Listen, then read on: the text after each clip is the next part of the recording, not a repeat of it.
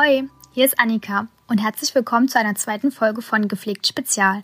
Heute könnt ihr einem Interview zwischen Theresa und mir lauschen, welches wir im Rahmen eines Instagram Live-Videos Anfang Januar aufgenommen haben. In diesem Interview geht es um die Pflege an und mit Covid-Patientinnen.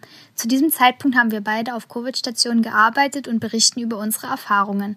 Außerdem geht es um die Professionalisierung in der Pflege, das Thema Impfen, das Thema des Streikens in der Pflege und darüber, wie die Kraft der Medien das Bild der Pflege nach außen tragen kann. Wir wünschen euch viel Spaß dabei. Ja, Aber hat ja jetzt auch geklappt. Oh, wie geht's dir?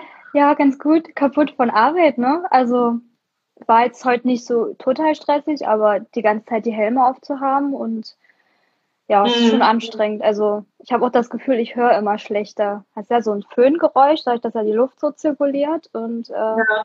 komme ich von Arbeit und habe immer noch das Dröhnen in den Ohren. Das ist nicht so. Na, ich weiß nicht, was, was die bessere Alternative ist, ähm, den Helm oder also ich von den FFP3-Masken immer meine, meine, meine Halsschmerzen und mein Husten, der dann davon kommt. Ja, also das ist, also ich glaube, ein Mix wäre ganz gut, wenn du mal so ein paar Stunden mit den FFP3-Masken arbeitest und ein paar Stunden den Helm aufhast. Also, ja. Ja, weil dann stimmt. hast du halt auch mal so einen anderen Druck auch im, im Gesicht oder halt auf dem Kopf. Also es ist ja wie so ein Fahrradhelm, du schnallst den auch hinten so fest und ich habe es heute wieder gemerkt, ich möchte meinen Fahrradhelm gar nicht mehr aufsetzen, wenn du den ganzen Tag den Helm aufhast. Ja, ja, das stimmt. Warst du heute arbeiten? Nee, ich hatte heute, heute habe ich frei. Ich war aber nochmal zum Schnelltest. Hm. Nochmal. Wie ist das aber bei euch eigentlich mit dem Testen? Macht ihr nur die Schnelltests oder tut ihr auch ein PCR abschicken als Personal? Also die Schnelltests sind, wenn man es freiwillig macht. Also wenn man die, die Verlaufskontrolle macht, ähm, zweimal in der Woche kann ich gehen. Wenn es jetzt Verdacht ist, dann wird schon ein PCR gemacht. Hm. Aber das ist nochmal ein Unterschied, wenn jetzt, wenn man jetzt ähm, Infekt, also in Covid-Infektion hatte und man kommt dann wieder. Das ist das, was ich letztens irgendwie im Live auch mal gesagt hatte, dass man jetzt gerade mehr so auf die Antigentests umschwenkt. Aber wenn man schon Covid hatte, ich glaube, das habe ich nicht mit dazu gesagt, das ist nur, dass man jetzt abrückt, im Verlauf ein PCR zu machen. Und da wird dann aber der PCR richtig im Labor dann ausgewertet mit dem Wert sozusagen. Weil das, was wir machen als, als äh, Mitarbeiter oder machen lassen können, das ist ja nur Ja oder Nein. Also, aber du hast den Wert dazu nicht. Hm. Sozusagen. So ist das dann okay, bei uns. Also, ja, also bei uns fordern die schon, dass wir die PCRs machen, zweimal die Woche. Okay. Also ja, ich mache das auch zweimal die Woche, aber ja, also es ist halt so, ich glaube, der Schnelltest würde meistens dann auch mal reichen. Naja, ich habe ich hab eigentlich mir vorgenommen, dass ich mich nochmal belesen will oder zumindest irgendwie nochmal Informationen sammeln will, weil gerade eben so die Tendenz ist, dass ja der PCR noch nach einer Infektion ein halbes Jahr positiv sein kann. Und wie aussagekräftig ist der und ob das jetzt wirklich so stimmt. Also ich bin da, das ist nur so ein Hörensagen, das ist ja ähnlich wie bei der bei der Impfung jetzt auch. Man kriegt so ganz viel Information irgendwo her, aber so richtig. Ähm, ja, also ich habe heute noch mal geguckt. Ähm, die gucken ja dann auch, wenn du die Infektion schon hattest, auf einen CT-Wert und mhm. die Info bis heute war, dass es ähm, ein CT-Wert von mindestens 30 sein muss, dass du nicht mehr ansteckend bist. Mhm. Und es kam aber auch schon wieder so die äh, Äußerung, dass ein CT-Wert von 25 wohl auch schon reichen würde. Mhm. Ähm, ja, also wir tun gerade noch mit einem CT-Wert von 30 arbeiten nach der Infektion. Und okay. unsere Mitarbeiter sollen dann auch wieder arbeiten kommen. Also es liegt ja auch an einem Personalmangel, weil mhm. wenn du mhm. wartest, bis wirklich der äh, PCR-Test nicht mehr positiv ist, dann bist du ja mindestens drei, vier Wochen in Quarantäne. Ja. Also ich sehe es ja bei unseren ja. Patienten, die werden ja manchmal negativ getestet und am nächsten Tag sind sie wieder positiv. Äh, das, ist das bei euch auch so? Also diese Beobachtung, ich habe ich hab das Gefühl so im Allgemeinen, ähm, dass das so ein, so ein, also wie bei den Maßnahmen oder bei den neuen Ansagen oder aber wie auch immer man das nennt, das ist jeden Tag eine andere Ausnahme. Und das ist bei der Erkrankung, Erkrankung aber an sich schon so, also so total unterschiedlich, wie die sich verhält. Also finde ich zumindest, das ist total ja. eine Tendenz zu haben. Und gerade, und das ist ja dann sowieso unser Thema, wie das auf den peripheren Stationen ist. Also bei dem Intensivpatienten, das ist irgendwie, ne, der ist dann in der Regel ja irgendwie beatmet oder genifft oder so. Und da hast du so dein Prozedere, aber ich finde gerade jetzt mit der Arbeit auf der Peripheren, es ist total eine große Bandbreite zwischen, denen geht's ganz gut. Da muss man halt wirklich nur hellhörig sein, naja, kippt's doch nochmal oder es ist mega schlecht. Und ähm, derjenige will aber keine Intensivbehandlung mehr zum Beispiel. Ja, also genau. jetzt ist ja wirklich eine symptomatische Betreuung so. Und aber ich finde das auch teilweise schwieriger. Also wir haben ja also wir haben ja so ein Zwischending durch die IMC, dass wir ja auch ähm, periphere Patienten haben, ähm, die nicht immer alle zwingend ans Heilflow müssen oder ans NIF. Und wenn die dann nur Sauerstoff kriegen, ähm, muss ich viel mehr beobachten und viel mehr gucken, äh, mhm. wie die sich fühlen, weil ob die Schmerzen angeben oder ob die schlechter werden. Mhm. Ähm, und viel öfter auch die, auf die Blutgase gucken, weil wie schnell werden die mal sauer ne? oder gehen in den, ja, ja. in den Gasangleich. Und das sieht man den ja nicht sofort an. Also nicht jeder läuft blau an oder jeder sagt, er hat Atemnot. Den meisten geht's gut, die merken das selber gar nicht, dass es eigentlich von den Werten her nie so gut aussieht. Ähm, das stimmt, das ist mir auch aufgefallen. Ja. Sag mal, Frau Käthe, beatmet oder genifft? Was ist denn da so lustig? Gibt es da noch einen anderen Begriff aus dem Alltag? das würde mich interessieren. Niffen, ich weiß gar nicht, was ist nicht invasive Beatmung? Ja. Ist das eine korrekte? Ja. Also invasive Ventilation vielleicht wegen dem mhm. V. Also ich weiß, kennst du das auch noch, wo ich gelernt habe in der Uni? Da gab es, also hieß es ja CPAP. Ist das immer noch so? Weißt du das? Das kannst du jetzt gerade, also eigentlich ist NIF nochmal ein Unterschied. Also so hab, ich muss sagen, da bin ich jetzt auch raus. Also da habe ich mich auch noch nicht so doll damit belesen. Ähm, naja, also wie soll man NIF erklären? Also ich kenne CEPAP war bei in der Ausbildung zumindest diese, also dass du die Maske aber so fest drauf bekommst. Ähm, genau. Aber dieser, dieser Druck sozusagen trotzdem mit drin ist. Also dass derjenige zwar selber atmet, aber jedes Mal, wenn er einatmet, ist nochmal ein richtiger Druck. Genau, und das ist ja auch das, was es den Patienten so schwer macht. Die sind halt bei vollem Bewusstsein, während die das NIF draufkriegen die äh, kriegen Panikattacken, die haben Angst, das tut weh. Die muss ja auch so eng sitzen. Und du mhm. hast halt diesen Gegendruck gegen die, also mit dem du eigentlich atmen sollst. Und das macht eigentlich ein normaler Mensch in der Spontanatmung nicht von sich mhm. aus. Also die müssen sich da ja richtig konzentrieren. Und das finde ich eigentlich, ist es für die, für die Patienten schwieriger zu tolerieren, sich niffen zu lassen, als ähm, doch ein CPAP zu machen. Ne? Mhm.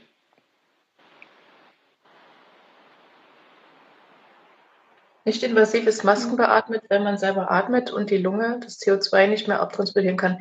Ja, das ist mir auch noch in Erinnerung und ich kann mich aber erinnern, dass es, ist ja jetzt auch schon eine Weile her, dass mein, äh, in mein Mentor, die haben, also ich hatte auch einen Prüfungspatienten, der hatte CEBAP.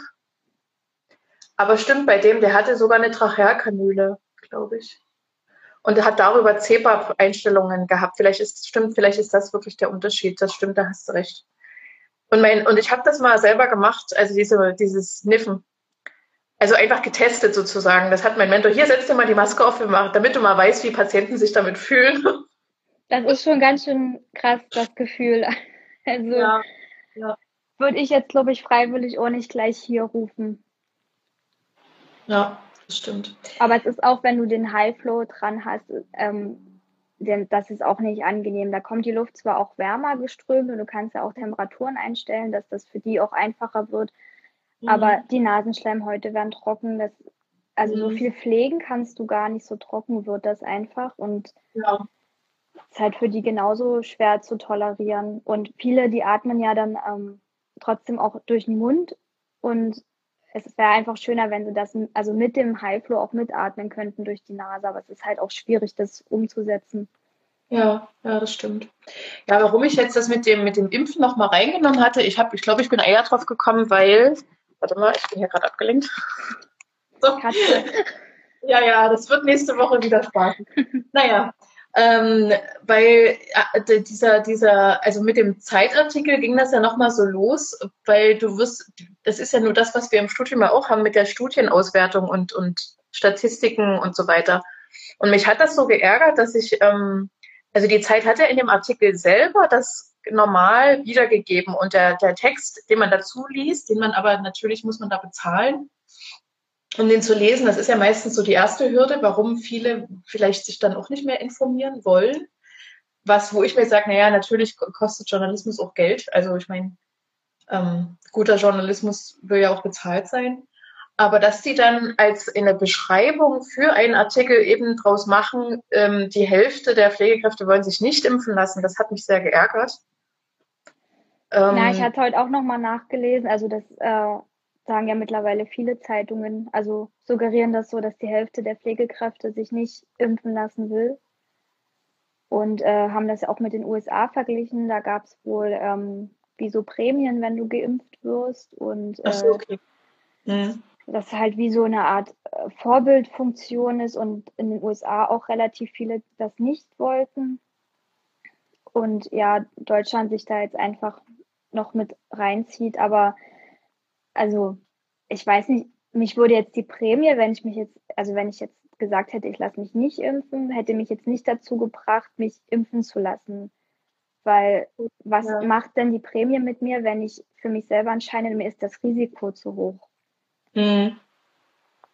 Also die Begründung fand ich äh, also ein bisschen schwierig. Ich glaube nicht mit einer Prämie, dass man dann tendenziell mehr Pflegekräfte dazu ähm, bringen würde.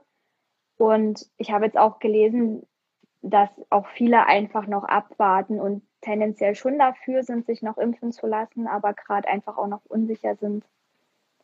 Ja. Also ich kann das halt auch verstehen. Ich hatte nach der Impfung auch so ein bisschen Angst, dachte ich, oh je, was ist, wenn es dich jetzt irgendwie doch weghaut, einfach auch die letzten, also die letzten Monate anstrengend und das Immunsystem ist ja dann auch nicht mehr so das mhm. Beste. Mhm vielleicht, also man hätte ja auch komplett flach liegen können. Und ich glaube, da haben halt viele so auch Angst davor, dass sie dann einfach flach liegen und dann nicht mehr arbeiten können, obwohl sie sich jetzt geimpft haben. Aber meinst du wirklich, dass das der Grund, weil sie dann nicht mehr arbeiten können? Mhm. Hast du das Gefühl, dass da so ein Pflichtbewusstsein da ist? Weil ich muss ja sagen, dann, also ich habe so gedacht, naja, wenn es so wäre, dann ist es halt so. Aber ich habe da jetzt nicht ein schlechtes Gewissen. Nö, das eigentlich, nee, also ich jetzt auch nie. Also mir mhm. ging es ja einen Tag danach auch richtig schlecht und da dachte ich so, ja gut, gehört jetzt halt auch dazu. Weiß ich nicht.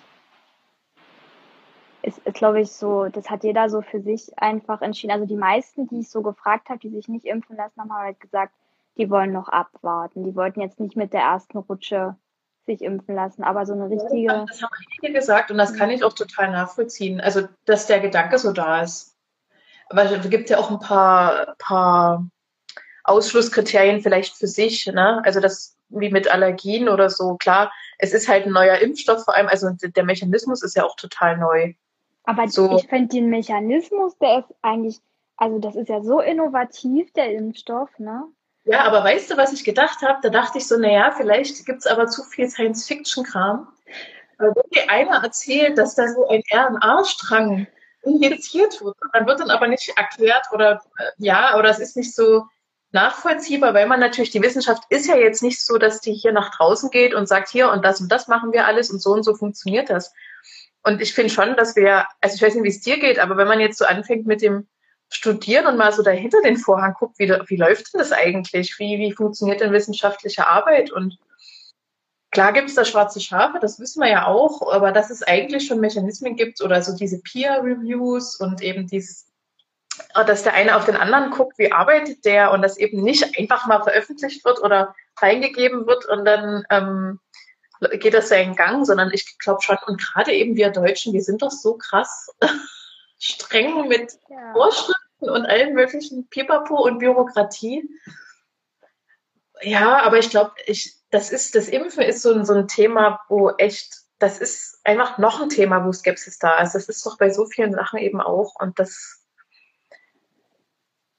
Ja, du kannst auch von Pflegepersonal nicht per se erwarten, dass die sich ähm, mehr informieren, ne? Also mehr als die Normalbevölkerung, sag ich mal, dass die mehr lesen als ähm, in das ist ja auch konkret.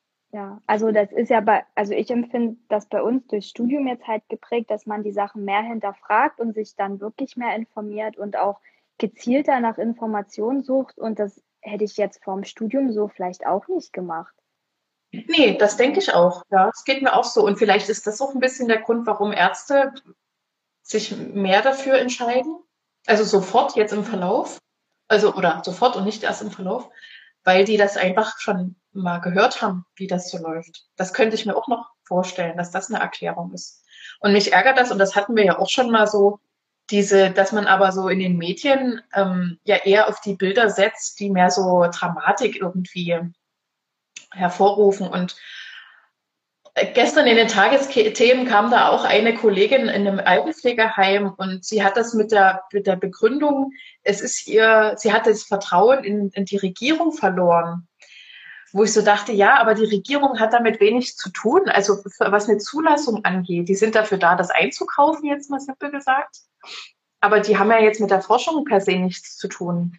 Aber dass das natürlich ein Grund ist, kann ich mir auch vorstellen, dass man einfach dann so mh, hm, das für sich jetzt nicht mehr so vertrauensvoll. Ich glaube halt, viele stellen das halt auch in Frage. Ähm, das geht ja schon los mit den ganzen äh, Maßnahmen zur Vermeidung. Ne? Da wird irgendwie gefühlt, jeden Tag kommt da was Neues bei rum und alles wird anders begründet und äh, dann werden Ausgangsbeschränkungen äh, herausgebracht und so richtig kann dir aber keiner sagen, wie weit das jetzt wirklich wirkt und was bringt. Und wenn das nicht nachvollziehbar ist, dann wird man halt skeptisch als Mensch, ne? Und das mhm. ist halt in den ganzen Maßnahmen jetzt so oft passiert, dass es halt nie nachvollziehbar war.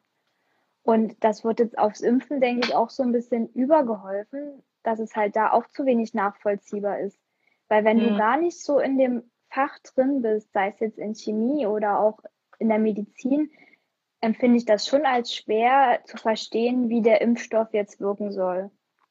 Ja, und ich, wie gesagt, ich glaube trotzdem dran, dass man aber das noch in Erinnerung behält, dass ein RNA-Strang injiziert wird und dann Bill Gates dahinter steckt und wir alle dann nur noch, weiß nicht, blauen Himmel und Wolken sehen oder ich weiß auch nicht. Also. Vor allem Blaunebel und Wolken. Naja, wie, kennst du nicht den Windows 98 Hintergrund? Ja, oder so? doch. ja. Ja, ja aber das, ich, das stimmt schon. Also wie gesagt, ich kann nur für mich sagen, ich habe genauso wie du Tage gehabt, da ging es nach der Impfung ziemlich doof, aber das war mir vornherein klar, dass das wahrscheinlich kommt. Das ist ja auch eine typische Nebenwirkung. Und wenn ich es jetzt mit ähm, Medikamenten vergleiche, wie hoch ist da die Litanei an Nebenwirkungen und die werden trotzdem immer verschrieben und sind immer das Mittel der Wahl. Ne? Mhm, ja. Und bei der Impfung gibt es Nebenwirkungen, die sage ich mal, normal sind, weil es ja irgendwo das Immunsystem auch ein Stück weit angreift. Und da wird jetzt skeptisch ähm, entgegengesehen. Und bei Medikamenten, Blutdruckmedikamente alleine schon, da gibt es so viele Nebenwirkungen, die werden einfach geschluckt, da wird gar nicht gefragt, wenn das der Doktor verordnet oder der Arzt. Ne? Und bei ja, der Impfung ist es halt so, so skeptisch und das ärgert mich halt so, dass es ist ja richtig, dass man Sachen hinterfragt, aber dann müsste man so viele andere Sachen hinterfragen. Ja. Ja, die Aufklärung kam wohl leider einfach ein bisschen zu spät. Ja, das denke ich auch. Und auch, dass sich das mit dem Impfstart noch so verschoben hat und keiner wusste, ob die Zulassung wirklich kommt. Das war ja auch erst nicht so sicher.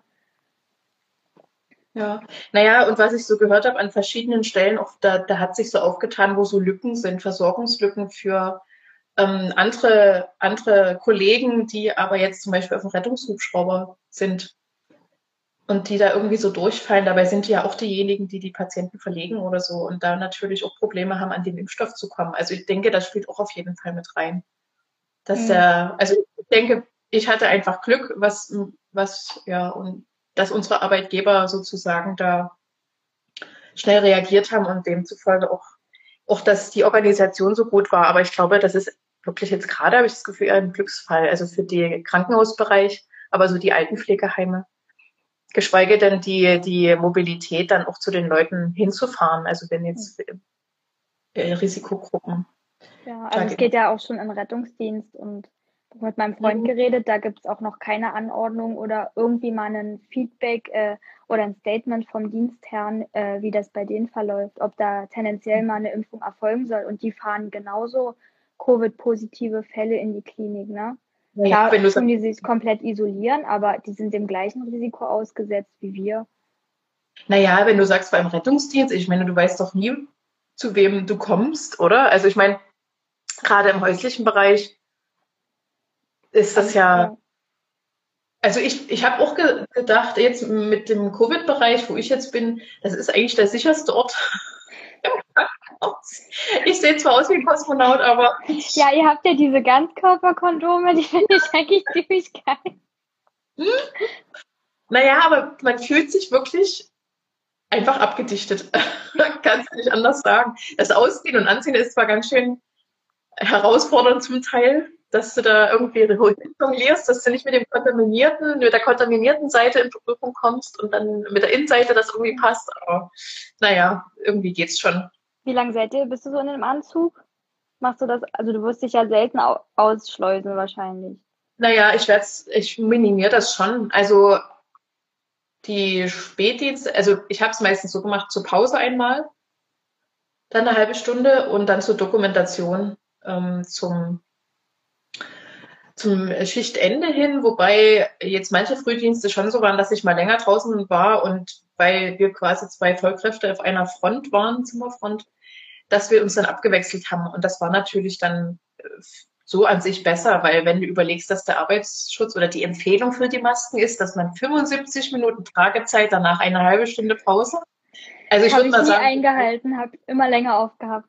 Ja, ja, ne, ich, ich glaube, so drei bis vier Stunden am Stück war ich schon hin und wieder durchgängig drin. Und das hat mich aber auch, muss ich ehrlich sagen, nicht so gestört. Ich habe das ausgeblendet. Also an sich habe ich gedacht, es ist die Arbeit, die ich sonst auch mache, aber es ist halt unter anderen Umständen so. Hm. Und weil, äh, weil ich hier die Frau Käthe vorhin gefragt habe, in welchem Bereich wir arbeiten. Also um das nur noch mal kurz zu beantworten, ich bin ja sonst die, die Palliativstationskollegin im Haus. Und die ist jetzt Verdachtsstation. Dann war sie wieder Covid-Bereich, jetzt ist sie wieder Verdachtsstation. Das ist gerade auch ein bisschen wechselhaft. Dass so so eine Zwischengraubereich-Zone draus gemacht wurde. Also ich bin normal. Habt ihr noch eine Covid-Station oder ist das jetzt nur die eine, die dann? Na, wir haben ähm, wir haben quasi eine große Covid-Station, also die Privatstation, die ja von den Räumlichkeiten gut war, hm. und dann die angrenzende internistische noch dazu. Also hm. insgesamt, ja, haben wir Platz erstmal. Aber natürlich. Das ist gut. Ja, also noch, weil wir ja das auch mit dem nochmal ansprechen wollten, was das so angeht, ne, diese, dieser Intensivbereich, das ist ja nur ein Teil von, von Covid-Betreuung. Und dass der periphere Bereich, also die Normalstation, irgendwie so vergessen wird bei der Berichterstattung, weil es eben auch nochmal eine andere Arbeit ist, äh, finde ich auch sehr auffällig. Ja, also da hat man auch uns schon drüber unterhalten, dass das halt auch schade ist, weil die meisten sind dann doch periphere Stationen. Also der Großteil der mhm. Patienten geht ja dann doch auf die Peripherie. Mhm. Und die haben da auch einfach einen ganz anderen Stress nochmal. Also da hast du ja dann auch wieder einen, einen Schlüssel, wo du wie auf Normalstation im Schlüssel arbeitest. Ne? Also du hast dann nicht weniger Patienten, nur weil die Covid haben. Und das ist halt irgendwie schade, dass das halt nie so nach außen dringt. Also, dass die genauso viel Arbeit leisten wie eine Intensivstation, halt auf einer anderen Ebene, aber genau. genauso viel machen. Und die mhm. Patienten halt alle wach sind ne? und alle ihre Wehwehchen und Probleme haben und trotzdem alle isoliert sind und das alles auch viel mehr mitkriegen und sich über sich selbst Gedanken machen und wie es weitergeht. Und ich finde, da ist der Pflegeaufwand teilweise psychisch auch viel größer, weil du viel mehr da sein musst und viel mehr zuhören musst, als es auch naja, wir haben das im, im Studium ja auch gelernt, dass wir uns damit beschäftigen, wie jemand mit einer Erkrankung umgeht. Und ich finde, das kommt da sehr stark zum Tragen.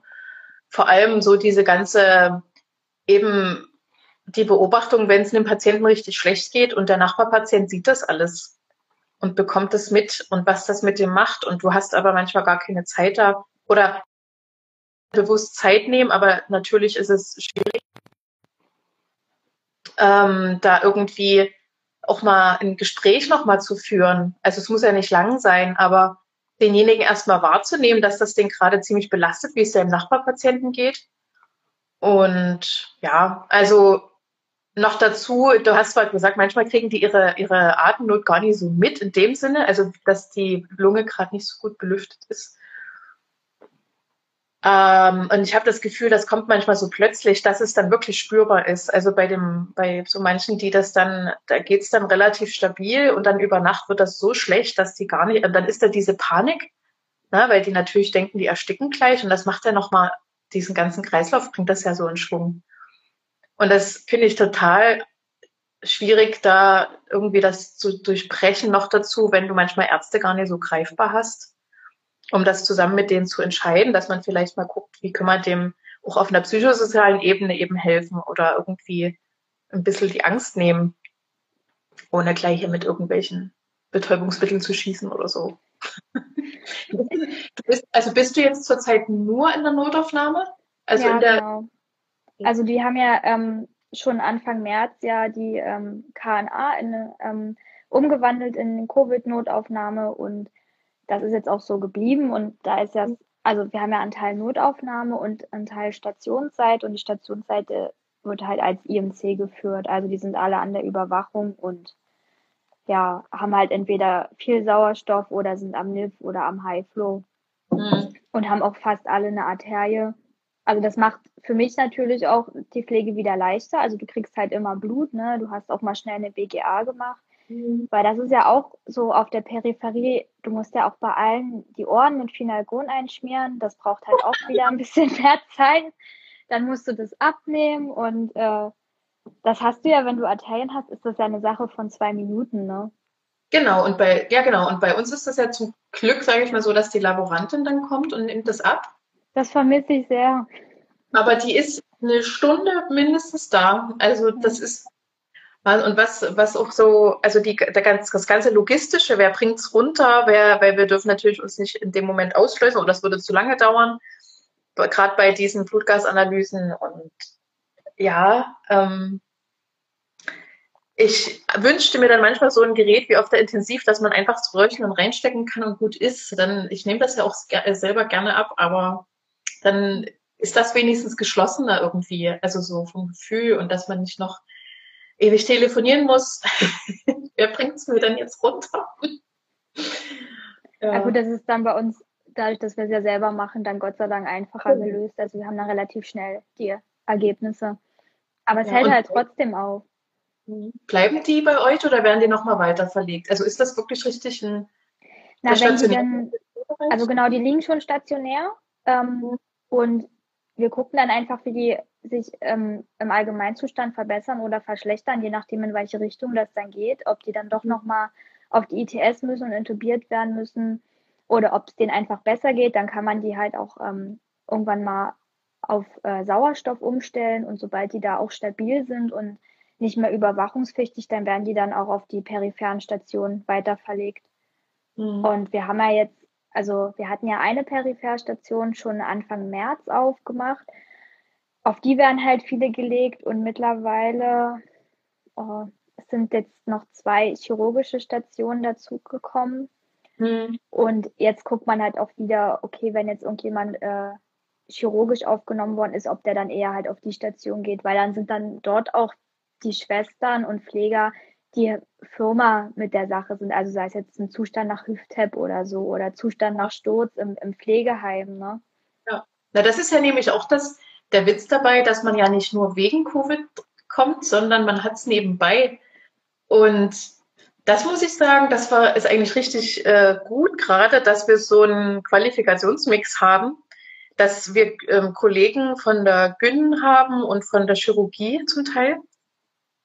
Und das, das tut sich total gut durchmischen und die können sich dann, also die können wir nochmal bei OP-Pflege, das ist schon länger her, da habe ich so die Basics vielleicht drauf, aber das ist einfach nicht mein Fachgebiet. Und dann können die natürlich sagen, nee, du musst das so und so machen und dann geht das auch viel schneller und dann ist das auch ein Zeitgewinn.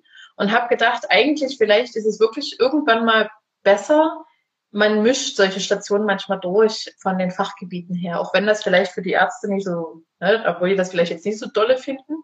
würden. Aber das ist dadurch, dass ja unsere internistische Station Demenzbetten hat und die ja auch manchmal traumatologisch sind, ist es sowieso irgendwie interdisziplinär. Und ich finde, das hat sich bis jetzt, äh, auch wenn die Situation blöd ist, wie sie ist, aber sehr bewährt oder das hat es wenigstens ein bisschen besser gemacht.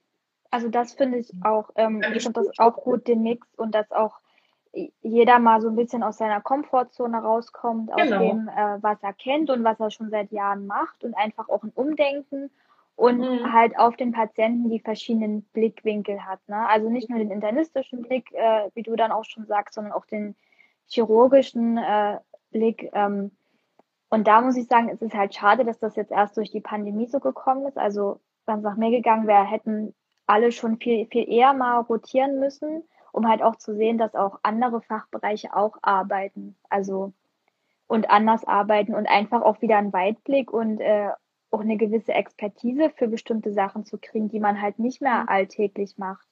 Mhm. Und ich denke, davon können jetzt auch ganz viele profitieren, die, auch wenn die Teams zusammengewürfelt sind und das auch manchmal schwierig ist, sich immer auf neue Leute einzustellen, aber im Endeffekt denke ich, dass davon sehr viele profitieren können. Ja, und hast du mal mit Kollegen so gesprochen, die auf den peripheren Stationen sind, wie es denen so geht? Also in letzter Zeit nicht. Ähm, also ich war ja selber eine kurze Zeit auf der peripheren Station eingesetzt und also du hast da schon zu tun, wie gesagt, ein anderes Arbeitspensum, aber du hast da genauso zu tun und auch ähm, gerade wenn du am Patienten bist, ähm, ist es halt genauso anstrengend. Es sind halt einfach weniger.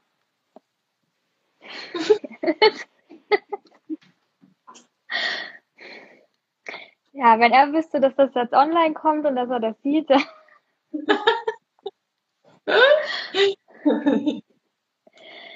ja, ähm, also ich, ich müsste da mal nachfragen, wie es denn jetzt so geht, aber wenn ich so die Bettenbelegung sehe, sind die halt auch schon gut ausgelastet alle. Ja. Naja, irgendwie ist ja schon die Rede davon, dass jetzt so die, die gibt es ja so Prognosetools, wo man das so berechnet, wie jetzt vielleicht das aussehen wird und dass es tendenziell also in der Normalstation-Situation so bleibt, mhm. nicht mehr wird, aber die Intensivbetten jetzt vielleicht mehr in Anspruch noch genommen werden, ist. Hast du davon mal was jetzt mitbekommen oder ist das, wird das im Haus bei euch eigentlich kommuniziert? Ja, also es wird halt schon kommuniziert, wenn du natürlich jemanden anmeldest zur Intubation oder sagst, der wird jetzt langsam, kommt in Gasangleich, der müsste mal intubiert werden dass dann schon die Anästhesisten runterkommen und sagen, wir haben jetzt aber nur noch ein Bett und entweder mhm. nehmen wir jetzt den oder wir nehmen jemand anderen, aber dann sind wir voll. Oder äh, wenn jetzt noch jemand anderes kommt, dem schlechter geht, dann ist das der erste, der wieder zurückverlegt wird. Ne? Mhm. Okay. Ähm, also es wird schon kommuniziert in der Situation, aber ich habe jetzt nicht jeden Tag den Überblick, okay, wie viele Betten wären denn jetzt noch frei für nee, den Fall der Fälle? Nee, dass du jetzt die Zahlen kennst, aber ich weiß nicht, also bei uns ist ja, da, da wir ein kleineres Haus sind, ist natürlich mehr Kommunikation mit der Leitungsebene so da und da wird auch versucht, zumindest ähm, ansatzweise zu erklären oder irgendwie mal einen Einblick zu kriegen, warum treffen die die Entscheidung jetzt zum Beispiel so und so oder warum kann jetzt die Pali wieder Verdachtsstation sein in dem Sinne und wird eher nicht mehr die Betten für Covid jetzt, also wirklich richtig erkrankte Covid-Patienten freigehalten, sondern ja, genau. Und das ist einfach so, dass man es auch nachvollziehen kann. Ich finde, mhm. und das ist ja wie bei dem Impfen auch, die Nachvollziehbarkeit so sichtbar zu machen, das ist ja eher das, was so jetzt langsam irgendwie mal zu, zu Rande kommen muss. Und ich habe echt, also ich frage mich wirklich, wie, am liebsten würde ich so manche Journalisten auch mal schütteln und sagen, hier, ihr braucht doch mal, äh, ihr könnt doch mal zu uns kommen auf die Normalstation. Ihr müsst nicht immer die ETS-Betten irgendwie filmen und dann in die ins Fernsehen also, äh, ja. Ne? Ähm, das fand ich halt auch, also bei den Interviews, die ich auch gegeben habe, ähm, merkt man halt schon, dass die immer so ein bisschen darauf pochen, okay, wie ist es jetzt auf ITS oder auf IMC? Ähm, und das halt einfach ausblenden, dass es ja auch noch Normalstationen gibt, wo die Leute auch schwer betroffen sind, aber halt nicht so pflegeaufwendig sind, sondern noch relativ selbstständig, aber trotzdem Covid haben und trotzdem mhm. atemnötig werden und denen kann es trotzdem schlecht gehen. Also das finde ich halt auch ein bisschen schade. Da würde ich mir halt irgendwie auch mehr, mehr Blick von den Journalisten wünschen, auch dass das nach außen getragen wird. Weil, naja, den Druck haben sie vielleicht sogar. Ich mich, ich frage mich dann trotzdem, warum ist das kein Anliegen, dass ähm, Na, weil auch von den Medien ja nie so ähm, erklärt worden ist. Ne? Also die Medien seit März, das geht ja eigentlich immer nur um ITS-Betten und wie viele noch frei sind und ja eigentlich nie darum, ähm, wie viele Betten generell ein Haus zu bieten hat, um Covid-Patienten ähm, zu versorgen. Also es ja, geht ja eigentlich immer nur darum, äh, wie viele Betten frei sind und wie viele Kapazitäten zur Intubation da sind. Genau, und das merke ich halt in Diskussionen mit, also sage ich mal, Perso äh, Personal sage ich schon, mit Menschen, die jetzt nicht in dem Metier so arbeiten. Und dann kommt, na ja, aber ich gucke jeden Tag auf das Intensivregister und das ist ja noch nicht so ausgelastet, also kann es ja gar nicht so schlimm sein. Und man kommt da aber auch nicht so ran. Also wenn man jetzt auch sagt, na ja, aber ich arbeite ja selber in dem Bereich, irgendwie die Tendenz ist dann schon da, dieser Digitalität oder dieses digitalen äh, Zahlengedöns da mehr zuwenden oder mehr Glauben zu schenken. Wahrscheinlich auch, weil man es gerne so hätte vielleicht. Aber und dann die, die Zeit hatte sich ja auch noch mal kurz, weil ich das äh, in der Story ja verlinkt hatte, dass ich den Artikel, dass ich das nicht, also super ungünstig finde, wenn man so eine Überschrift eben wählt, die das, die die Statistik nicht ordentlich darstellt. Und dann ist dann die Antwort, na ja, aber wir verweisen ja darauf, auch den ganzen Artikel zu lesen. Und dann denke ich mir so, na ja, das mag ja alles schön. Also das ist ja, das ist ja sehr löblich. aber das entbindet ja nicht von der Sache, dass man eben einfach auch ähm, mal eine andere Überschrift oder eine, eine korrekte Überschrift dazu wählt.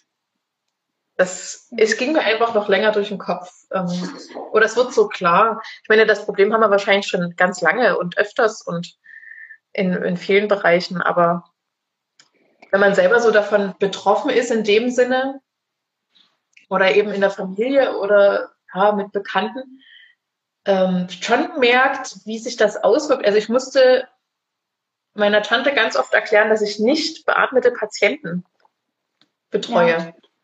Also ich merke das auch beim, bei meinen Eltern, man sagt das immer wieder, aber das fällt irgendwie bei denen hinten runter. Also, weil das einfach schon so geprägt worden ist durch die Medien, dass alle beatmet sind und alle intensivpflichtig sind. Und wie schlecht geht es denen auch ohne Beatmung so ungefähr? Ja.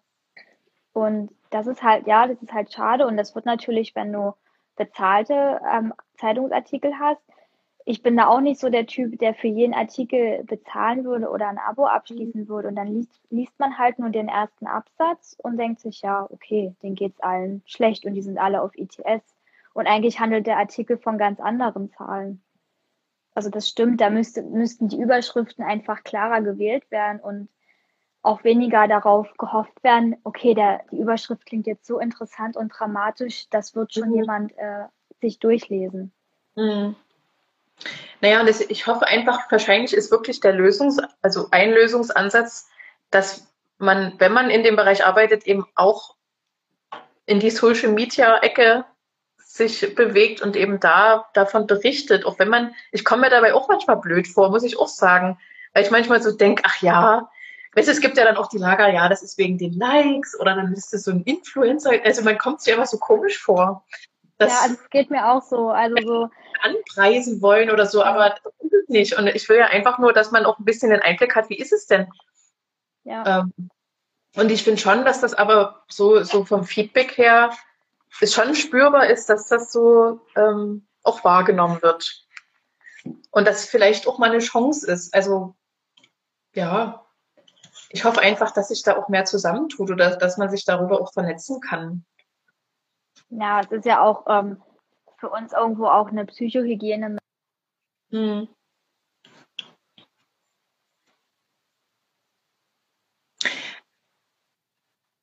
Du bist aber wieder da. Was ja. haltet ihr? Warte mal, jetzt hat jemand geschrieben, äh, was haltet ihr denn von dieser Ärztin, die ja schon im TV und Social Media viel publik gemacht hat? Meinst du die, ich glaube, Caro Holzner heißt die? Die ist mir zumindest jetzt als erste in Erinnerung, weil die war auch bei Stern TV mal und ist auch relativ präsent. Das stimmt. Hast du mal von ihr gehört, Annika? Oder ja, also ich kenne den Namen und ich hatte mal, glaube ich, ein, zwei Artikel von ihr gelesen, aber so sehr präsent war die für mich jetzt gar nicht gewesen, aber es liegt vielleicht auch daran, dass ich zu wenig Fernseh gucke dafür. Ja, ich habe das auch nur durch Instagram mitbekommen. Bei Fernsehen habe ich auch nicht und Stern TV meide ich eigentlich auch. Ja, ich auch. Aber naja, was, also ich finde, die Ärzte, oder das ist so irgendwie, die Ärzte haben da schon in, in Zulauf, so, finde ich schon. Aber die Pflege eben noch nicht. Und ich bin aber auch, ich habe auch lange ihr Profil jetzt nicht mehr so verfolgt, muss ich ehrlich gestehen, ob sie auch mal da, sag mal jetzt, ähm, zum Beispiel eben auch mal einen Livestream mit einer Pflegekraft zusammen, äh, zusammen gemacht hat, jetzt als Beispiel. Das weiß ich halt nicht, wie sie da auch, ähm, auch wieder da interdisziplinär auf einer Social Media Ebene sich beschäftigt oder ob dann mehr so die Ärzte unter sich mit dementsprechend anderen Wissenschaftlern oder so zusammentun. Ähm, weiß ich jetzt gerade gar nicht, aber ja, ähm, ist halt irgendwie vielleicht, also der, der, da gibt es einen, den Stefan Schwark, der vom DFBK, glaube ich, äh, also ist da sehr aktiv auf politi politischer Ebene und der macht jetzt eine Fortbildung äh, bezüglich Social Media.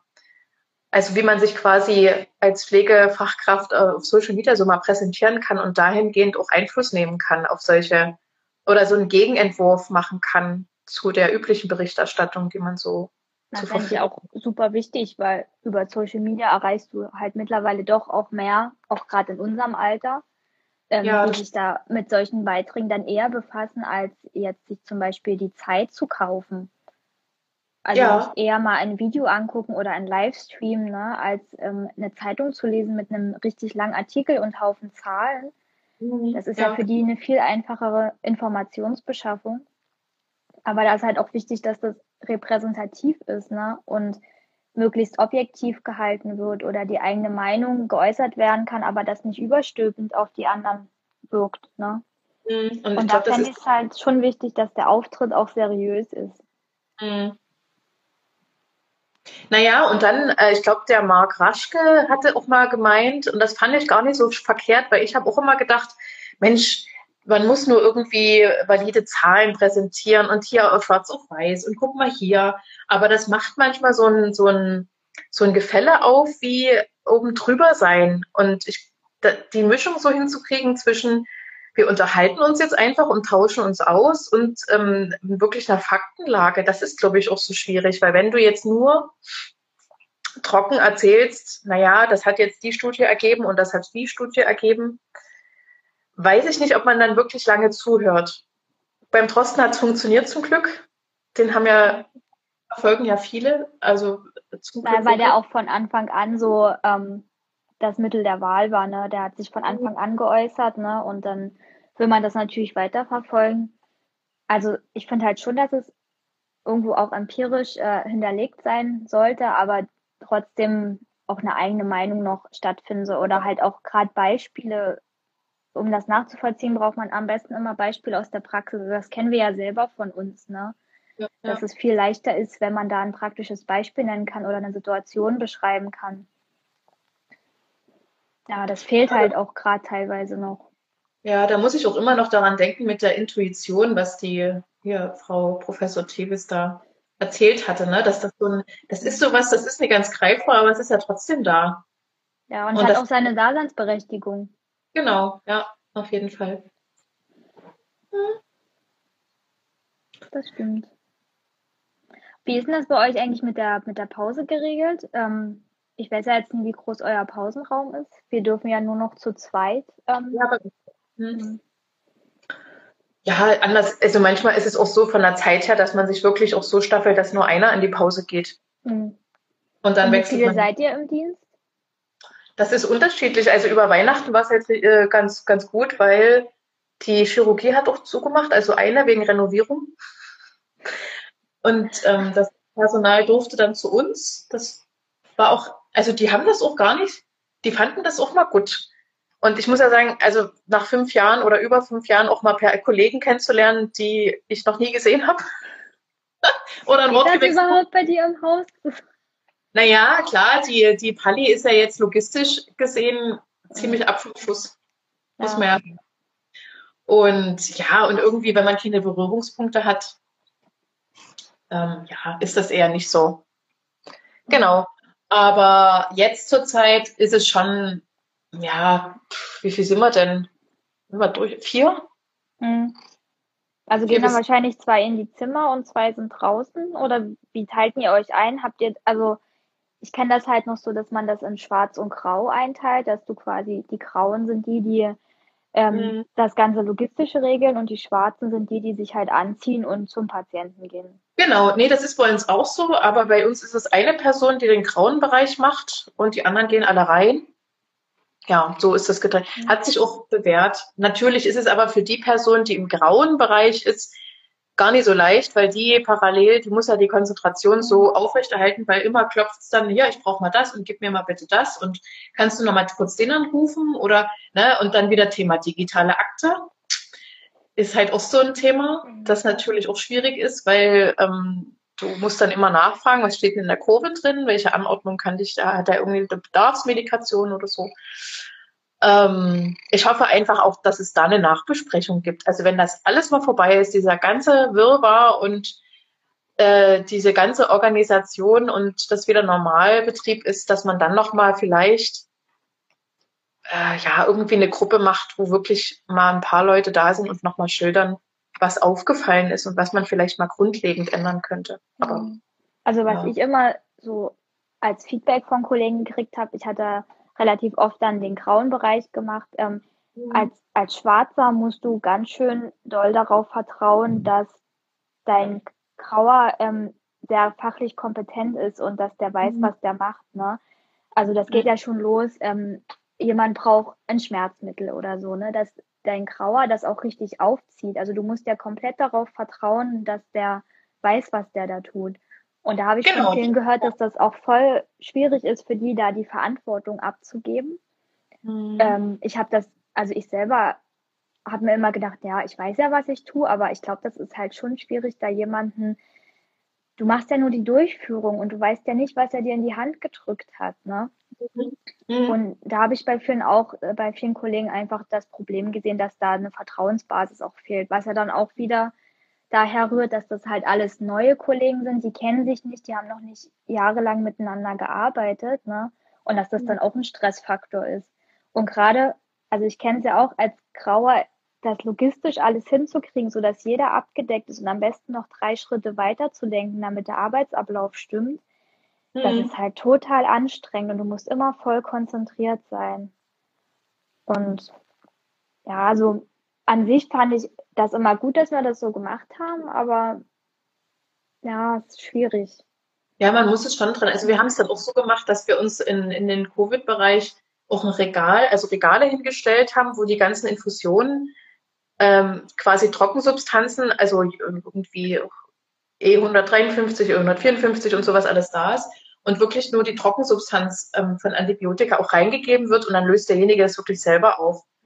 Die einzige ähm, Sache ist dann wirklich, wenn es ums BTM geht zum Beispiel, das muss dann wirklich der im grauen Bereich aufziehen und dann mhm. kannst du es höchstens, haben wir auch so gemacht, dass wir hier nochmal die Ampulle zeigen und irgendwie eine Brücke kriegen, dass, dass man, weil das Gefühl ist total komisch, dass, also gerade ich, der so, also da habe ich nochmal gemerkt, wie, wie ich so in meinem Alleingang sonst gearbeitet habe. Und ich habe also ich weiß nicht, wie viel, das ist ja Jahre, also eigentlich seit der Ausbildung fast oder seit der Neurochirurgie, habe ich nicht mehr mit äh, ganz vielen Zimmern gearbeitet und hatte mehrere Kollegen im Dienst. Und sich da, und das ist aber auch gleichzeitig auch was Lustiges, weil ich so denke, ach stimmt, ich kann ja auch was abgeben, ich habe ja ein Helferlein oder so. und dass dieses Gefühl, dass man eben auch Kontrolle abgeben muss, ähm, das funktioniert zum Glück bei uns ganz gut. Also da, echt ein großes Danke an das Team, dass wir trotzdem irgendwie alle zusammenhalten, auch wenn die Situation so blöd ist, wie sie ist. Aber das habe ich vorhin schon so gesagt, naja, egal. Aber es ähm, merkst halt auch so, Kommunikation ist halt echt das A und O, ne? Ja. Also die Dienste, wo ich ähm, auch wirklich mit den Leuten viel geredet habe, die liefen auch besser. Also man merkt das total, wenn man dann nicht miteinander redet und jeder so sein Süppchen kocht, das funktioniert halt im Moment einfach nicht. Mhm. Also da muss ich aber auch sagen, da halten eigentlich die Teams auch alle so gut zusammen, was ich so gehört habe. Also die versuchen da wirklich das Beste jetzt draus zu machen und nicht noch unnötig Steine in den Weg zu legen. Ne? Ja.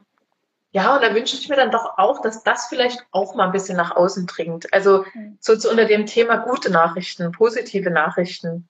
Dass sich halt alle gerade zusammenreißen ne? und irgendwie trotz, dass sie aus verschiedenen Fachgebieten kommen und verschiedene Berufserfahrungen haben, sich alle auf einen Konsens auch einigen konnten. Ne? Ja, genau. Und das halt in also relativ kurzer Zeit. Also mhm. lass mal man ist vielleicht im März wirklich auf die Covid-Station gegangen, dann ist man jetzt ein halbes Jahr da. Was ist denn ein halbes Jahr? Ne? Mhm. Also das ist ja wirklich nicht viel und dass man dann mit den Kollegen nicht so vertraut arbeiten kann und aber trotzdem verlangt wird, dass man den Kollegen vertraut, das, da muss, mhm. muss man auch sehr über seinen Schatten springen können. Ne? Habt ihr eigentlich Supervision irgendwie? Nee. Irgendwie in der Richtung? Nee. Vielleicht weil das wäre noch als, als Nacharbeitung. Ich glaube, das habe ich schon mal auch irgendwo geschrieben, dass ich das so wichtig fände, dass man mal flächendeckend vor allem, also wir reden ja immer so über den, weil wir das kennen, so den Krankenhausbereich und ich glaube aber, dass das in den Altenpflegeheimen oder so im Pflegedienst nochmal eine ganz andere schwere Dem Thematik ist und dass man einfach irgendwie mal flächendeckend da eine, eine Nachversorgung mhm. anbietet. Von mir aus auch vom, dass die, dass das Ländersache ist, weiß ich jetzt auch nicht, ob das so gut wäre, aber irgendwie mal ein Signal zu geben. Ähm, also es war schön und gut, ne, wenn man drüber spricht, dass, dass äh, eben Skepsis so da ist bei, bei Pflegekräften, aber dann auch mal was dazu noch. Was wäre denn eine Alternative? Was könnte man denn anbieten? Woran liegt's? Oder statt sich nur zu ärgern, dass das jetzt so ist, so wie, na, wir haben doch jetzt extra Impfstoff eingekauft, warum nimmt's jetzt keiner? Also so übertrieben gesagt, ist das irgendwie, ist mir das zu einfach manchmal. Also da gehört noch ein bisschen was dazu. Haben die euch ähm, vor dem Impfstoff noch informiert? Also ähm, wir hatten dann wie so ein Podcast, ein Video, wo sie uns angeraten haben, dass wir uns darüber informieren sollen und uns das angucken sollen und uns quasi dann selber die Meinung zu bilden, mache ich das jetzt oder mhm. mache ich das nicht? Gab es da bei euch irgendwie Infomaterial oder oh. so? Nee, das gab es nicht. Nee. Mhm. Weil das fand ich schon einen ziemlich großen Schritt. Klar musste man sich das selber angucken, aber das war ja der Schritt in die richtige Richtung, weil einfach nur zu sagen, der Impfstoff ist jetzt da. Das ist ja dann mhm. ähnlich wie bei der Grippe, wenn dann gesagt wird, ja, hier, Sie können sich jetzt gegen Influenza impfen und die Hälfte sagt, nee, mache ich nicht, ne? Mhm. Und dass dann da einfach eine Vorabinfo ähm, kommt. Aber es wäre wahrscheinlich noch einschlägiger gewesen, wenn wirklich dann mal ein Arzt vor Ort gewesen wäre, der das nochmal genau erklärt hat. Also man ist halt irgendwie immer auf sich allein gestellt. Ne? Welche Medien sind jetzt für mich zulässig? Äh, welche, mhm. welchen Medien kann ich vertrauen? Mhm. Mm, also das stimmt, da wäre das eigentlich schon im Vorgespräch auch schön gewesen, da einfach wie eine Art Weiterbildung oder so draus zu machen. Ne? Und dann kann sich ja jeder seine eigene Meinung darüber bilden. Mhm.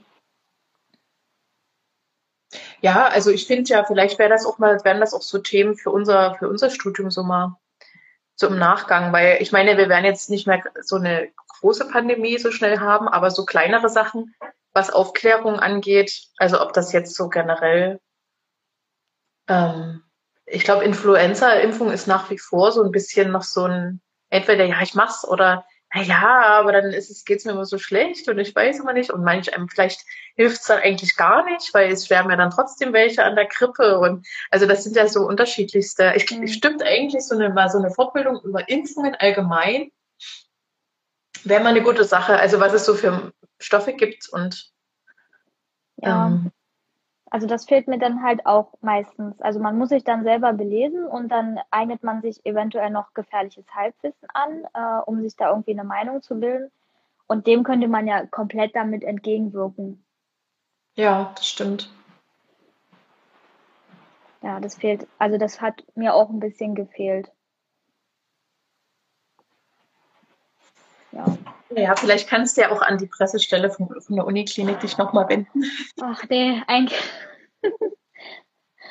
könnte ich ja mal gucken. Wer macht denn die? Stimmt, nee, stimmt, ihr habt ja bei der Karos Akademie gibt es ja direkt eine Kollegin, die irgendwie für die Fortbildung zuständig ist, ne? Mhm. Mhm. Genau.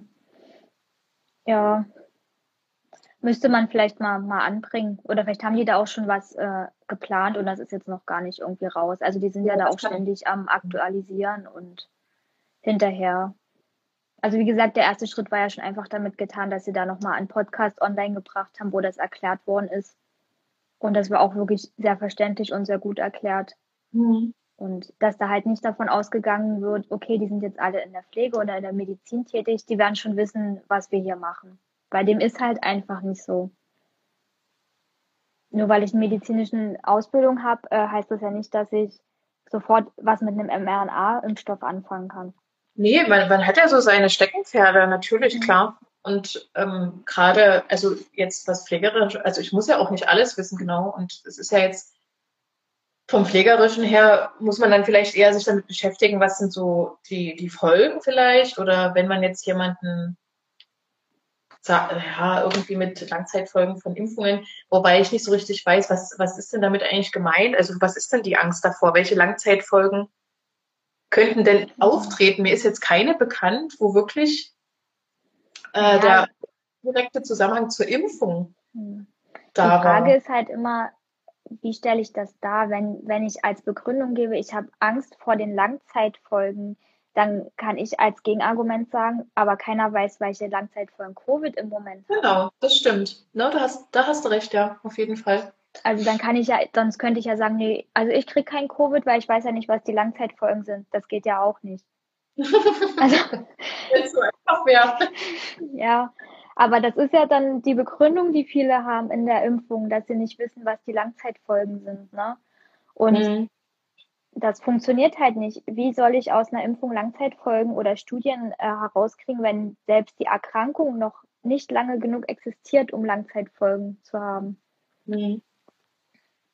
Und dann hast du das auch mitbekommen, dass das so auch in den Medien war, dass sich ähm, nach der ersten Impfung manche noch mit Covid angesteckt haben, wo ich so denke, warum, also ja, das ist ja, es ist zwar gut und schön, dass das mal ein Thema ist, damit man eben mal merkt, okay, du hast eben nicht sofort den Impfschutz, mhm. aber ich habe so das Gefühl, dass das gerade auch wieder benutzt wird, um, um die Skepsis noch mal hochzuziehen. Also ich weiß nicht, wie es dir damit geht oder ob du das so gelesen hast. Mm, also ja, das habe ich auch gelesen und habe mir darüber auch Gedanken gemacht. Und ich, ich habe immer das Gefühl, dass das dann so auch viele Einzelfälle sind. Also wie zum Beispiel ein anaphylaktischer Schock nach der Impfung. Das sind ja, das ist ja nicht die Regel. Das sind ja Einzelfälle, die dann einfach hochtreten. Ne? Also das mhm. sind ja dann diese Katastrophen, die einfach an die Medien kommen. Aber dass es von 100.000, 90.000 gut geht nach der Impfung, das wird dann halt wieder nicht gesagt. Ne? Und eine Gegenüberstellung, ja. Mhm. Mhm. Das fehlt mir dann halt. Und das eben auch noch dazu, dass man ja wahrscheinlich geimpft wurde, weil man in einem Risikobereich arbeitet und dass man sich dann vielleicht doch mal mit Covid ansteckt, ist, da liegt ja auch irgendwie mhm. nahe. Ja. Also da werden so zwei Sachen übereinander gelegt, die irgendwie. Also die man eigentlich nicht vergleichen kann.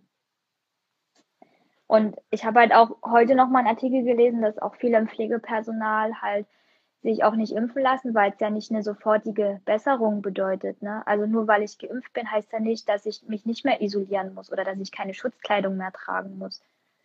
Also dass die Impfung ja an sich jetzt nicht eine direkte Folge fürs Pflegepersonal hat. Ne? Und ich glaube, dieser Schutz der Risikogruppen ist für viele irgendwie nicht immer so greifbar. Nee, das stimmt und nicht so präsent oder es ist vielleicht gar nicht so naheliegend, für, also in dem, in der, in dem in den Gedanken. Dabei finde ich gerade, deswegen mache ich es ja eigentlich. Also. Aber es ist bei vielen, also glaube ich, nicht so präsent. Hm. Dass das ja weniger, ähm, ähm, dass ich mich vor der Erkrankung schütze, sondern vielmehr, dass ich die anderen schütze auch, ne? Mhm. Dass das einfach für viele nicht so, so klar und so eindeutig auch definiert worden ist. Weil es hat sich ja auch in dem letzten halben Jahr auch viel gewandelt. Am Anfang war es ja wirklich so, dass wir uns vor den Erkrankten geschützt haben. Aber mhm. mittlerweile sind ja viel mehr erkrankt. Das heißt, der Fokus, warum ich mich in äh, Schutzkleidung begebe, ist ja auch verrückt worden. Ja, das stimmt. Mhm, ja. Und das wurde halt nie so, auch in den Medien ja nie so wirklich klar gemacht. Also es werden ja immer nur Bilder gezeigt, wie alle in Vollmontur arbeiten. Mhm. Aber dass sich der Grund dafür über das über die letzten sechs Monate geändert hat, der wurde ja nie wirklich klar gemacht. Mhm. Und ich denke, das ist dann bei vielen, also das, da fehlt dann ein Verständnis oder eine Nachvollziehbarkeit, die ich aber auch wieder verstehen kann, dass das halt schwer nachzuvollziehen ist. Mhm. Naja, ich sehe also vor allem das Hauptproblem, das hat meine, meine eine Kollegin ja auch treffend so beschrieben, dass man ja gerade in der Pflege gar keine Zeit und keine Nerven hat, jetzt vielleicht noch sich intensiv damit zu befassen, zu belesen, vielleicht auch selber eben was zu schreiben. Und das, das ist auch wirklich so. Nach dem Dienst, ähm, da bin ich froh, wenn ich ähm, mal nichts lesen muss oder mal nicht meinen Kopf anstrengen muss. Und wenn mir dann noch gesagt wird, beließ dich doch mal oder bild dich doch mal in der Richtung weiter. Und dann denkt man sich, eigentlich, nee, ich war jetzt acht Stunden auf Arbeit und ich habe jetzt eigentlich nur Hunger und ähm, bin müde. Ne? Mhm. Also das kann ich dann halt auch verstehen. Und das ist aber auch ein generelles Problem. Es wird ja auch von Pflegepersonal oder auch von Ärzten oft erwartet, bilde dich in deiner Freizeit weiter. Ne? Es wird vieles nicht honoriert, sondern es ist so ein so ein Habitus, den man haben soll. Ne? Wenn ich in der Pflege bin oder generell in der Medizin, dann ist meine Grundeinstellung, ich mache das total gern, ich bilde mich gern weiter. Das ist nicht nur ein Beruf, sondern eher eine Berufung für mich. Mhm. Und das wird manchmal auch, finde ich, gefühlt auch ausgenutzt, ne? dass halt vorausgesetzt wird, ähm, ja, die machen das ja alles freiwillig und die machen das immer alles aus reinem Interesse. Und es würde auch nie darum gehen, äh, wie viel Geld die damit verdienen oder ob die bezahlt werden. Das ist alles immer nur ähm, aus dem eigenen Inneren heraus, dass ich Menschen helfen will. Aber das ist es ja nicht nur, ne? Nee, nee, im Gegenteil, ja. Das ist eigentlich sehr viel mehr, genau. Was hältst du denn von der Aussage, ähm, dass wir uns also das hat Nina Magdalena mal gesagt, die auch so ein, ja, das Buch geschrieben hat.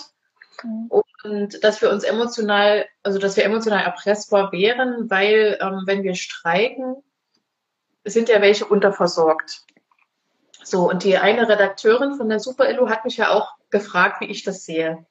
Und ich habe so gedacht, also ich finde ja Streik als Werkzeug schon mal gänzlich ungeeignet für uns weil erfahrungsgemäß bringt's, also gut, bis auf Wirtschaftsunternehmen wie jetzt VW oder so, ah, weiß ich nicht, ob das so der, der, also das, das Mittel der Wahl ist. Also generell. Und ich finde, es gibt einfach ethische Sachen, die, die will ich einfach auch nicht vertreten. Also ich möchte nicht auf meine Arbeit jetzt verzichten. Da, da, also da, nur damit mein Arbeitgeber versteht, ähm, dass ich mehr Geld brauche. Also schon allgemein dieses mehr Geld finde ich jetzt in der Lage, in der wir jetzt sind, ist jetzt gerade nicht das Hauptthema. Für mich überhaupt nicht, weil das bringt gerade, wenn das jetzt so wäre, wir würden jetzt mehr Geld bekommen, das hilft mir jetzt auch nicht. Also. Das macht halt die Arbeit nicht leichter. Nee, überhaupt nicht. Und ich finde, ja. also, na, ich, ja, natürlich kann es auch sein, dass das ein Anreiz sein kann, dass mehr Menschen den Beruf lernen oder studieren, je nachdem. Mhm um erstmal überhaupt das Personal zu bekommen, um dann wiederum wirklich an dem Image zu feilen. Aber ich weiß nicht, ich kann mich damit jetzt nicht anfreunden. Und die Aussage emotional erpressbar, wir haben nun mal mit Menschen zu tun. Wir müssen ja auch für unser Studium, wenn wir eine Studie machen, auch das ethisch absichern. Das ist nun mal bei uns so. Und ich finde, das hat nichts mit Erpressbarkeit zu tun. Aber wie siehst du das? Also ja, es gibt halt zwei Sichtweisen. Man kann das ja auch einfach ganz nüchtern betrachten. Wir haben das Recht zu streiken und ähm, weil die Pflege nicht streikt, liegt einfach daran, dass die Pflege sich nicht organisieren kann. Ja, das stimmt. Das ist so die einfach, das ist einfach so. Die Pflege organisiert sich nicht. Ähm, einfach auch, man hat immer das Gefühl, Personalmangel ist da. Wie soll ich denn jetzt von dieser Versorgung noch auf eine Notversorgung herunterschrauben? Mhm. Also wie soll ich denn noch Leute abstellen ähm, oder Kolleginnen abstellen, die jetzt für mich streiken gehen? Ne? Mhm. Und auf der anderen Seite gehen wir in Richtung Professionalisierung und Altruismus äh, gehört da auch dazu. Hat jeder für sich halt doch die Verpflichtung, ich mache einen Pflegeberuf, weil ich ähm, Gesundheit fördern möchte und ähm, Menschen bei der Heilung irgendwo helfen möchte oder die in ihrem Krankheitsbild einfach, dass sie sich, ähm, oh, ich bin auch echt müde, mir fehlen jetzt schon die Worte. Claudia! Die Claudia hat sich zugeschalten. Oh, dann hol mal die Claudia noch rein. Ich weiß gar nicht, ob man das eigentlich zu dritt machen kann, so ein Livestream. Also theoretisch. Ahnung. Keine Ahnung, bestimmt. Ja, ähm, jetzt bin ich raus. Jetzt hast du mich raus. also jeder denkt ja von sich, ich kann meine Patientinnen nicht zu Hause alleine oder in, im Krankenhaus allein lassen. Ne? Wenn ich nicht da bin, wer ist denn sonst da? Mhm. Und das wäre der einzige Grund, wo ich sage, das ist emotional erpressbar. Aber rein nüchtern betrachtet müsste man wahrscheinlich auch, das wird ja auch immer wieder suggeriert, einfach mal zeigen, wie es denn ist ohne ähm, Pflege. Was ist, wenn wir wirklich mal nicht da sind, ne? Aber mhm. diesen Zustand möchte ich für mich selber auch nicht einberufen, weil ich könnte nicht in aller Ruhe auf der Straße stehen und streiken, wenn ich wüsste, jetzt in mhm. diesem Moment geht es meinen Patientinnen schlecht oder die werden schlechter versorgt, weil niemand da ist. Ja, ich, es muss irgendwie noch eine andere Lösung geben, dass das begreifbar gemacht wird. Und ich glaube wirklich, das ist wieder dieser äh, der Weg vom Sichtbarmachen und einfach darüber reden. Also das denke ich auch. Öffentlichkeitsarbeit und wirklich einfach diesen Einblick geben auf Stationen, damit auch, es ist ja auch nicht normal, diesen Einblick in ein Krankenhaus zu haben für einen Otto-Normalverbraucher. Mhm. Und wenn ich das aber öffentlich mache, dann durch dieses, einfach auch, dass wir jetzt miteinander reden, zeigt ja ähm, auch anderen, die damit nicht viel zu tun haben, wie läuft's denn mit, de mit denen oder wie geht's uns oder wie sehen wir nach dem Dienst aus, ne? Ähm, dass das einfach ähm, die Menschen halt einfach mitkriegen und durch dadurch, dass sie das ähm, hören und sehen, einfach dann das Verständnis dafür entwickeln. Weil mhm. ich kann von niemandem verlangen, dass er meinen Beruf versteht, ohne dass er da irgendwie ähm, Informationen darüber gekriegt hat.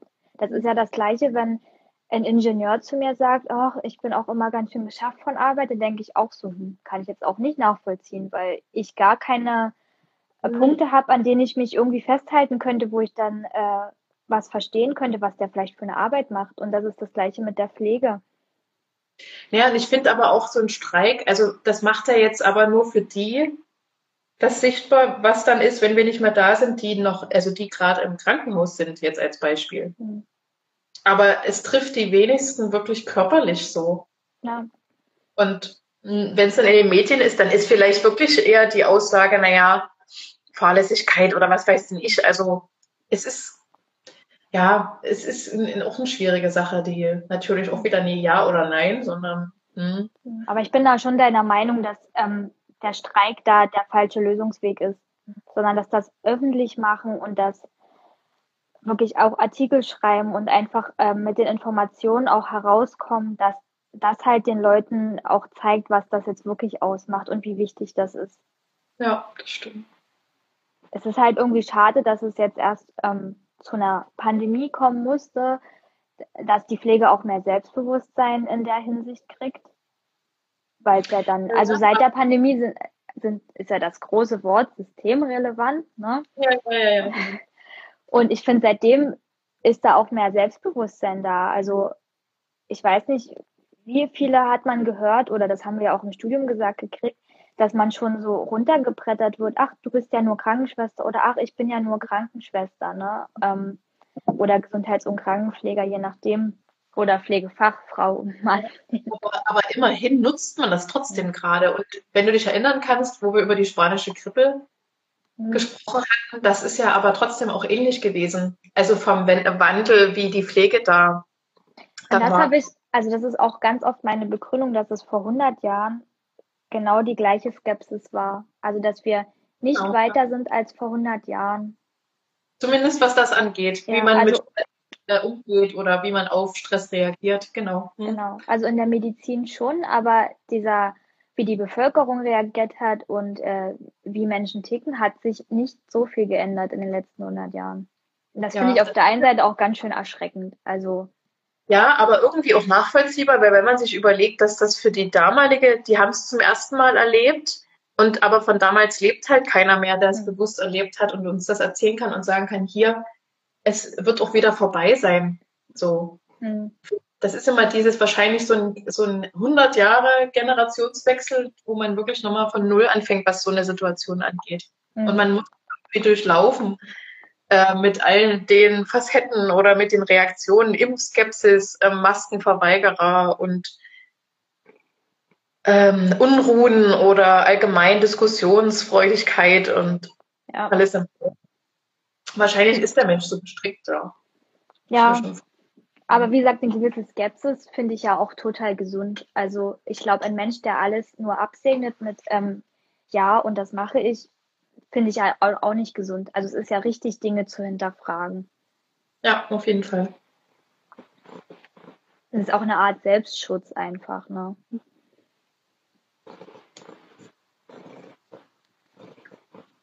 Ja, hast du noch was zu erzählen? Nee, ähm, wenn, wie viele auch immer noch zugucken, so viele sind es gar nicht, aber das macht ja nichts. Aber wenn noch jemand eine Frage hat, dann jetzt. Ansonsten würde ich den einfach wieder abspeichern und dann kann ja. man den. Ja, ja ich habe auch schon ein paar Anfragen gekriegt, wo der dann zu finden ist. Weil genau. einige Kollegen sind im Spätdienst und die wollten sich das auch gerne angucken. Und, dann, ja. Hallo Kollegen aus dem Spätdienst. Ja, genau. wenn man das später anguckt. Na gut, liebe Annika, dann äh, für einen schönen Danke Abend. für die Einladung. ja, gerne. Wir sehen uns ja dann nächste Woche wieder über Bildschirme. Ja, genau, mit Katze. Ah ja, Freude. Na gut, dann bis bald. Bis bald. Tschüss.